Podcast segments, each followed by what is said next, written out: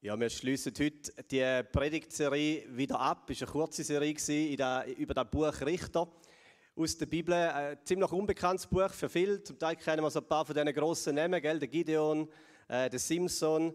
Äh, aber es hat äh, einen Haufen Kapitel mehr. Und äh, ich finde es fast ein bisschen schade. Ich habe es echt noch interessant gefunden, so in das Richterbuch ein bisschen reinzutauchen. Und so der Crime-Faktor, der bietet das Buch. Gell? Also unglaub, unglaublich, was für... Äh, was für ein Maß an Gewalt und Brutalität dort drin vorkommt. Dass wenn wir mal so ein bisschen ein Krimi brauchen am Abend, dann Buch Richter lesen. Ähm, ich weiß nicht, wie präsent Sie also die biblische Geschichte haben. Das Buch Richter, das fängt eigentlich mit dem Tod von Josua an. Also der Mose hat äh, das Volk Israel aus Ägypten geführt bis so an die Grenze vom verheißenen Land, bis an den Jordan an. Und dann durch den Jordan oder über den Jordan, nein, durch den Jordan, ist dann das Volk mit dem Josua gezogen. Und der Josua hat dann angefangen, die, diesen zwölf Stämmen von Israel das Land zu verteilen. Und die zwölf Stämme haben angefangen, das Land einzunehmen, das versprochene Land von Gott. Und das Buch Richter startet eigentlich dort, wo so die Karriere vom Josua zu Ende geht. Und ganz am Anfang vom Buch Richter steht etwas Spannendes. Da möchte ich lesen mit euch. Wir lesen einige Bibelverse heute miteinander. Genau. Als aus Josuas Generation alle verstorben waren, wuchs eine neue Generation heran, die den Herrn nicht kannte und die nichts von den Taten wusste, die er für Israel vollbracht hatte. Sie verließen den Herrn, den Gott ihrer Vorfahren, der sie aus Ägypten herausgeführt hatte.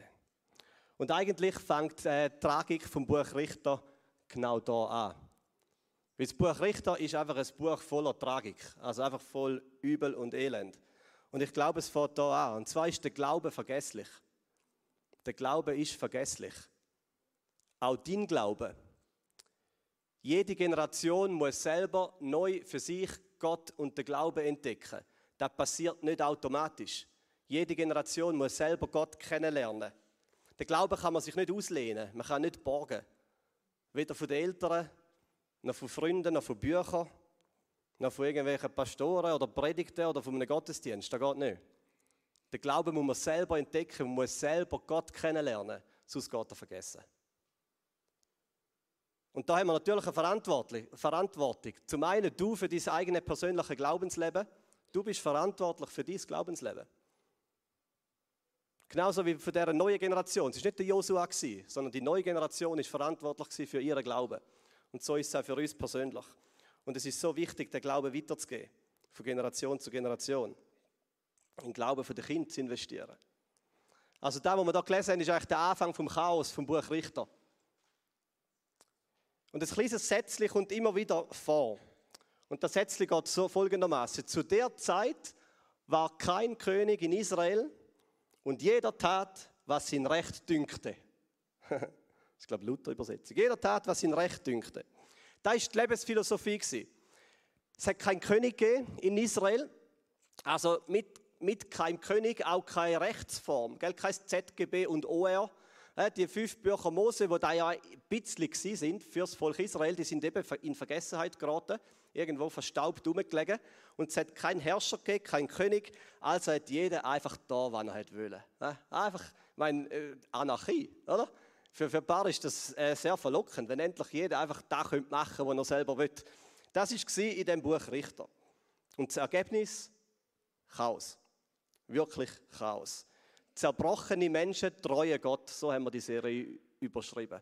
Zerbrochene Menschen treue Gott. Und das Buch Richter kann wirklich so zusammengefasst werden. Jeder tat, was ihn selbst recht dünkte. Und wenn ich das gelesen habe, denke ich, also so alt tönt die Lebensphilosophie nicht. Gell, Buch Richter ist 3000 Jahre zurück. 3000 Jahre, fast ein bisschen mehr. Jeder tat, was ihn selbst recht dünkt. Er denkt, das ist doch die Lebensphilosophie vom 21. Jahrhundert. Ne? Wenn es für dich stimmt, dann ist es okay. Dann ist doch gut. Hauptsache es stimmt für dich. Oder, äh, oder wir sagen jetzt, jeder soll leben so, wie er will. Oder? Der, der, der Spruch sagt man oft. Jeder soll doch so leben dürfen, wie er will. Und wir fügen noch hinten an, solange niemand dabei zu Schaden kommt. Gell, das, das machen wir einmal noch. Wobei ist immer recht schwer, um wirklich einschätzen, wenn jetzt jemand zu Schaden kommt und wenn nicht. Oder? Da fängt schon an, wenn man irgendein iPhone kauft oder so. Einfach, es ist wirklich nicht ganz einfach, um das äh, beurteilen. Aber wir sagen, äh, jeder soll so leben, wie er will. Wenn es für dich stimmt, dann ist doch alles in Ordnung. Irgendwie spannend, wie eine Lebensphilosophie, die über 3000-jährig ist, äh, immer noch so aktuell ist. Also, wir gehen in ein sehr unbekanntes Kapitel im Buch Richter, Kapitel 17 und das Kapitel 18. Zwei Kapitel, das ist unmöglich, aber wir probieren es. Äh, kein Gideon, kein Simson, kein Deborah, sondern Richter 17,1. Im Bergland von Ephraim lebte ein Mann namens Micha. Und die einen denken jetzt vielleicht, der Micha, den kenne ich, Prophet Micha. Nein, ist nicht, ist auch nicht unser Sohn, der Micha. Es ist einfach ein Micha. Ich, einfach ein, ein Micha. Und wir lernen den Micha kennen und dann noch eine zweite Gestalt, die auftaucht in dieser Geschichte. Und der, ist, der hat keinen Namen. Da ist so ein Wanderprediger, der umeinander ist, ein namensloser Wanderprediger. Und die beiden, der Micha und da sind, sind gespannt, der Wanderprediger, die verkörpern die Lebensphilosophie wirklich bestens. Die Lebensphilosophie, wo man einfach da tut, wo einem selber recht dünkt. Und spannend ist, die beiden sind hochreligiös. Ja, es sind nicht einfach irgendwelche äh, Leute, die einfach ihr Leben leben, sondern sie sind sehr prägt von ihrem Glauben. Aber so, wie es ihnen selber recht dünkt. Spannend. Okay. Äh, sie haben das Leben gelebt, einfach nach ihrem eigenen Geschmack, nach ihrem eigenen Gusto, mit so ein bisschen Religion als Topping obendrauf. Das ist ihr Leben. Und ihr denkt, auch das tönt jetzt nicht so 3000-jährig.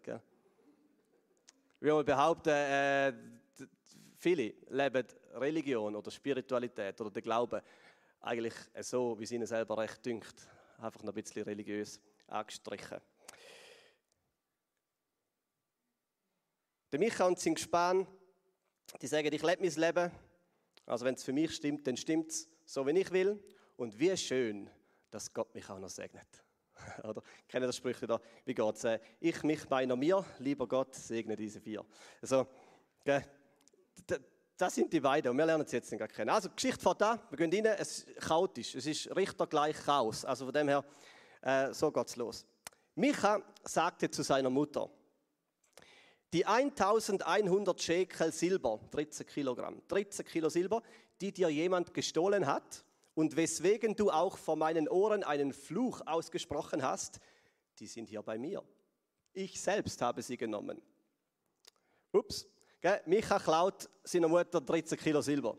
Aber immerhin, er beichtet es und er kommt zu ihr und sagt, ich bin es. Die Mutter sagt, der Herr segne dich, mein Sohn, antwortete seine Mutter. Micha händigte ihr die 1100 Schekel Silber aus und daraufhin sagte seine Mutter, jetzt weihe ich diese Silbermünzen dem Herrn. Sie sollen meinem Sohn zugutekommen und er soll daraus ein geschnitztes und gegossenes Gottesbild machen und deshalb gebe ich sie dir jetzt wieder. Okay, Micha klaut seiner Mutter 13 Kilo Silber. Äh, Mutter merkt, dass der Silber geklaut ist, flucht in der Gegend umeinander. Der Micha hört es, hat schlechtes Gewissen, geht an, beichtet es, ich war ja, die 13 Kilo Silber. Die Mutter sagt, ah, wie schön, dass du es zugegeben hast. Jetzt weihen wir das Silber Gott, gibt es ihm wieder zurück und sie machen aus dem Silber ein gosses, eine gossene so Götzenstatue. Irgend sowas, da hat man gefunden bei Ausgrabungen zu dieser Zeit, wirklich auch in dieser Nähe. Vielleicht hat es ungefähr so ausgesehen erinnert einem vielleicht an etwas, ich weiß nicht, ob es auch ein Kalb war, aber einfach so eine gegossene äh, Götterstatue. Und dann kommt wieder der Satz, der nächste Vers, damals hatte Israel noch keinen König und deshalb hat jeder, was er für richtig hielt. Und jetzt an dieser Stelle, ich glaube, der Satz ist nicht anklagend geschrieben. Ich glaube, der ist eher ein bisschen entschuldigend geschrieben.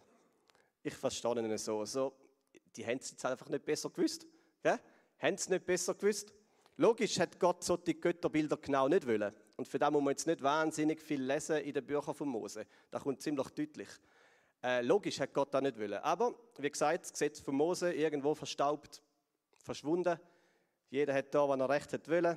Der Micha und seine Mutter auch, religiöse Menschen, haben Gott ehren und so hat es halt geendet. Jeder hat gemacht, was er für recht gehalten hat. Es hat keinen König gegeben. Es ist recht schwierig, aus dem Buch Richter moralische, moralische Schlüsse zu ziehen. Also es ist eh schwierig, das Buch Richter irgendwie zu predigen, habe ich gemerkt. Aber wir probieren es. Wir gehen einfach so das Chaos der Geschichte durch. Dann kommt die zweite Person. Und da ist eben der namenslose Wanderprediger. Und wir wissen ein paar Sachen über ihn. Zu dieser Zeit lebte ein junger Mann aus dem Stamm Juda als Fremder in Bethlehem in Juda. Er war ein Levit. Er verließ Bethlehem, um sich an irgendeinem Ort, wo er sich, wo, um, äh, er verließ Bethlehem, um sich an irgendeinem Ort, wo sich etwas finden würde, als Fremder niederzulassen. Und auf seiner Reise kam er auch ins Bergland von Ephraim und zu Michas Haus. Da haben wir einen jungen Mann in Abenteuerlust, in Reiselust, der hat so sein, äh, sein Gap Year und geht ein bisschen geht die Welt erkundschaften. Nein, eigentlich ist er ein bisschen in einer dummen Situation. Er ist ein Levit aus dem Stamm Levi und der Stamm Levi hat kein eigenes Land gehabt.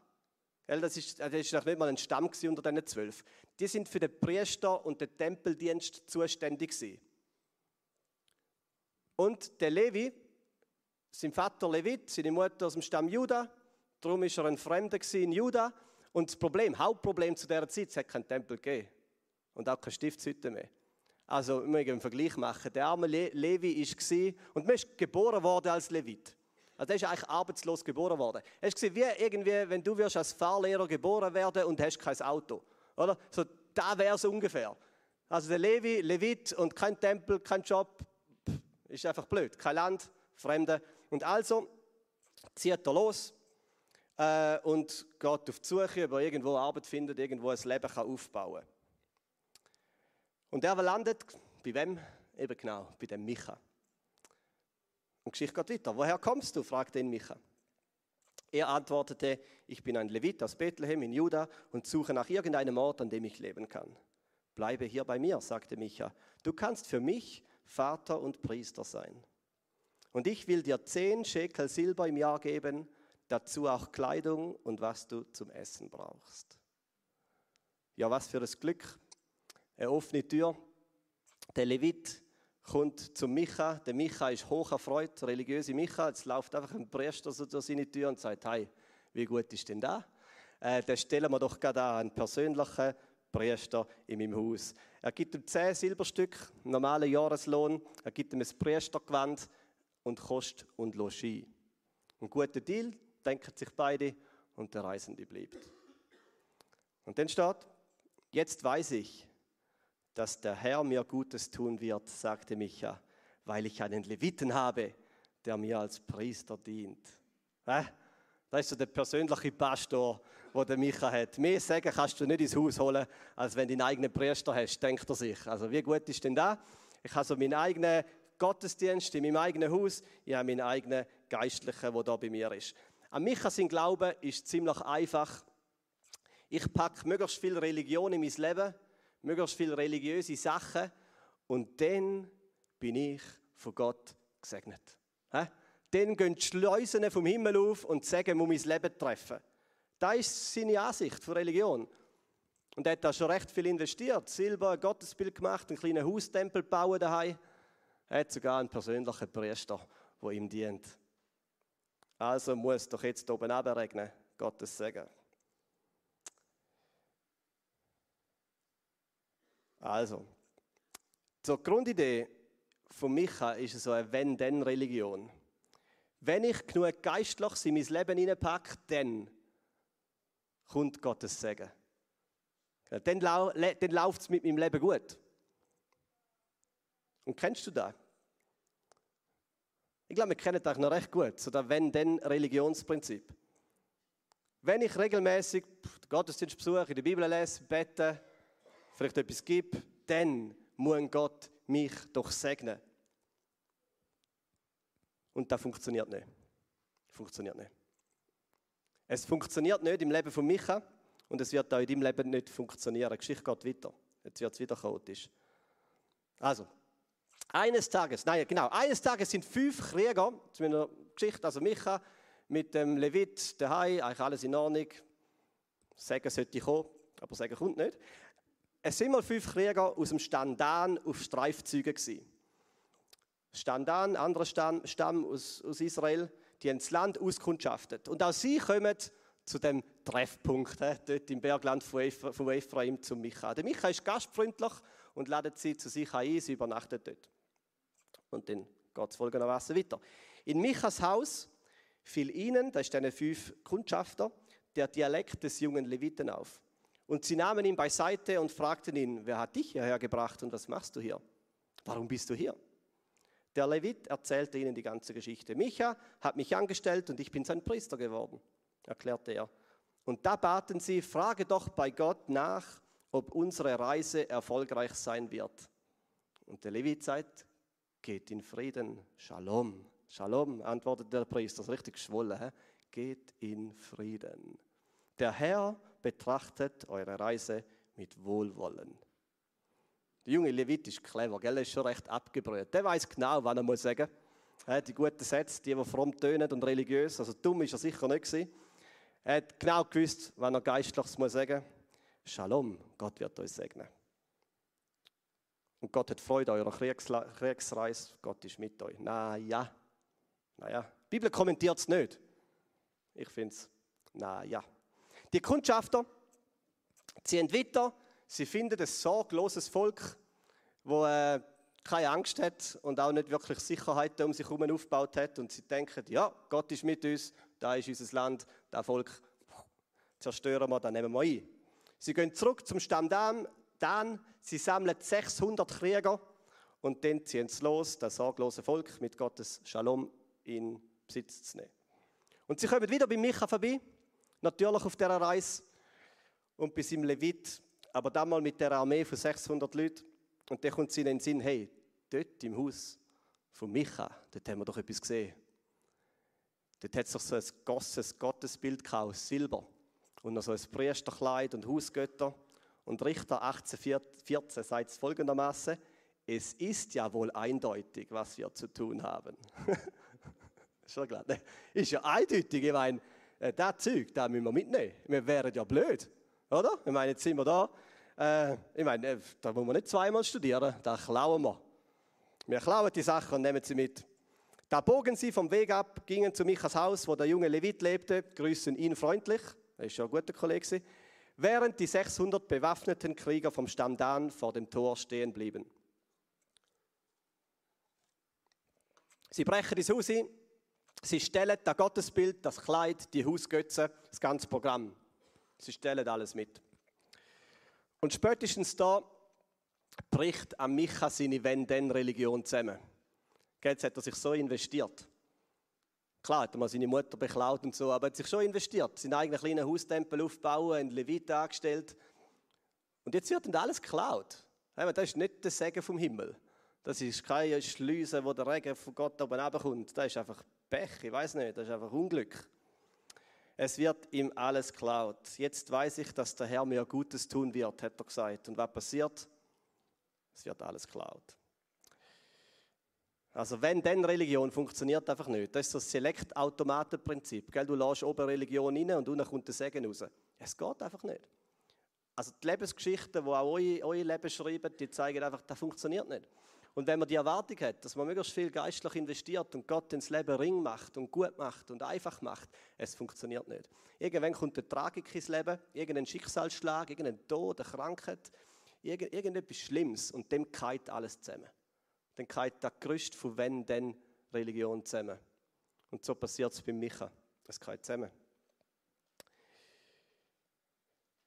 An Micha wird sein ganzer Haustempel geklaut und der clevere Priester, was denkt er was er macht? Ich meine, jetzt ist er ja wieder am gleichen Punkt, wieder äh, Fahrlehrer ohne Auto. Gell?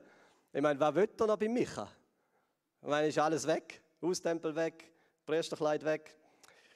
Ja, was macht er recht? Er lässt sich einfach mitstellen. Er lässt sich einfach mitstellen.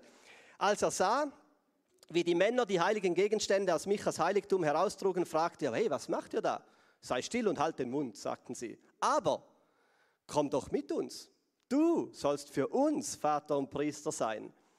Und jetzt mal hören, ist es nicht viel besser, der Priester für einen ganzen israelitischen Stamm zu sein, als nur für die Familie eines einzigen Mannes? Und da freute sich der Priester Er nahm den Priesterschurz, die Hausgötter und das geschnitzte Götterbild und er schloss sich den Leuten an. Er lässt sich einfach mitstellen. Wahnsinnig. Er ist ein Fähnchen im Wind. Ein Fähnchen im Wind. Kommt ein Wind von links, gehen wir mit. Kommt ein Wind von rechts, gehen wir mit. Er lässt sich einfach treiben, wie das Leben ihn so treibt. Und eigentlich kommt er am besten weg in dieser Geschichte. Ehrlich gesagt. Er hat immer seinen Job. Er hat einfach keine Überzeugungen, gell? Nicht. Kein, kein, kein Rückgrat. Seine Religion ist ein Fähnchen, das einfach mit jedem Wind, der kommt, in die Richtung mitgeht. Kommt etwas Besseres, bin ich dabei. Und in dem Fall ist ja wohl klar, Karriereangebot ist da.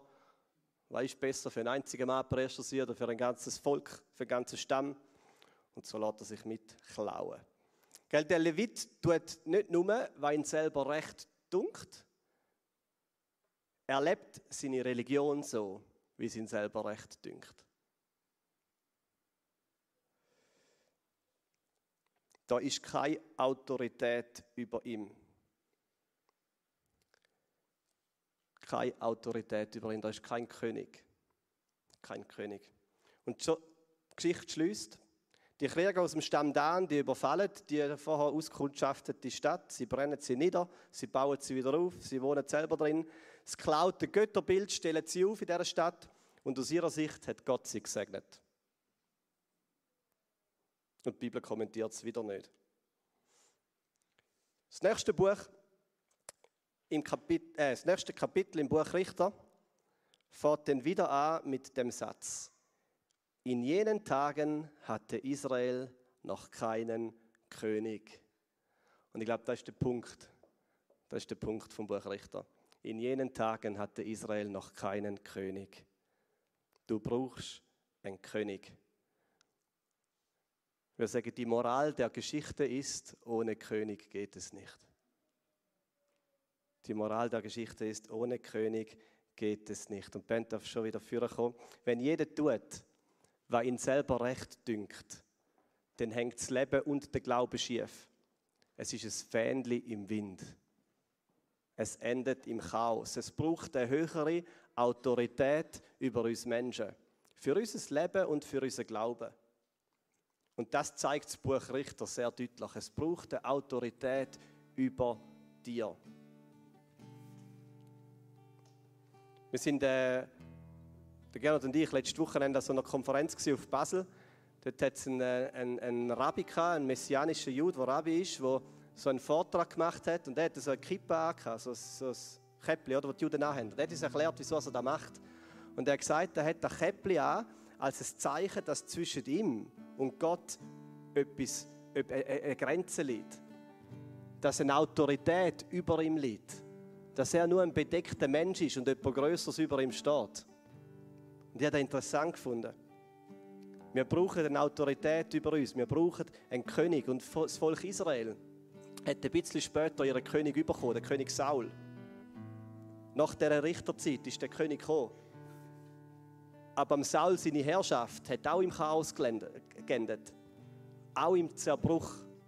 Und nach dem Saul ist der König David gekommen und sein Sohn, der König Salomo. Und die beiden haben eigentlich Israel in eine richtige Blütezeit hineingeführt. Fast paradiesisch, aber auch die Zeit ist irgendwann wieder fertig gewesen. Auch das kleine Paradies auf Erden hat nicht lange gehalten. Die beiden Könige sind auch gestorben und nachher ist eine lange Thronfolge von Königen in Israel. Und da liest sich wirklich wie Game of Thrones. Also es ist auch ähnlich wie Richter. Einfach Chaos, Mord, Brutalität.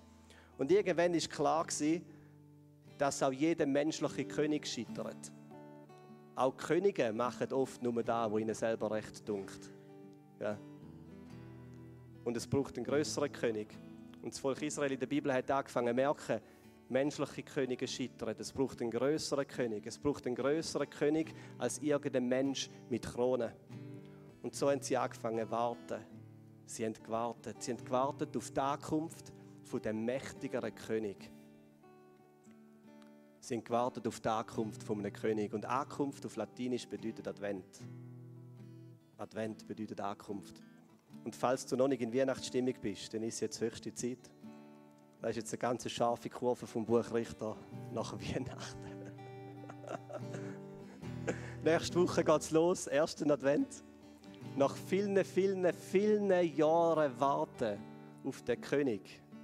Vom Buch Richter über all die gescheiterten Könige ist es endlich soweit. Die Ankunft vom wahren König, wo kommt. Von dem König, wo Israel sagt, und jetzt haben wir einen König. Und nicht nur Israel, sondern die ganze Welt. Aber der König ist kein Mensch mit Krone, sondern Gott in einer Krippe. Der König von allen Königen steigt in die Welt hinein. Er lässt sich hineingebären in die Welt als ein kleines Kind und sein Name ist Jesus. Er ist der wahre König dieser Welt. Aber der König wird zum Knecht für die Menschen. Der König wird zum Diener für die Welt.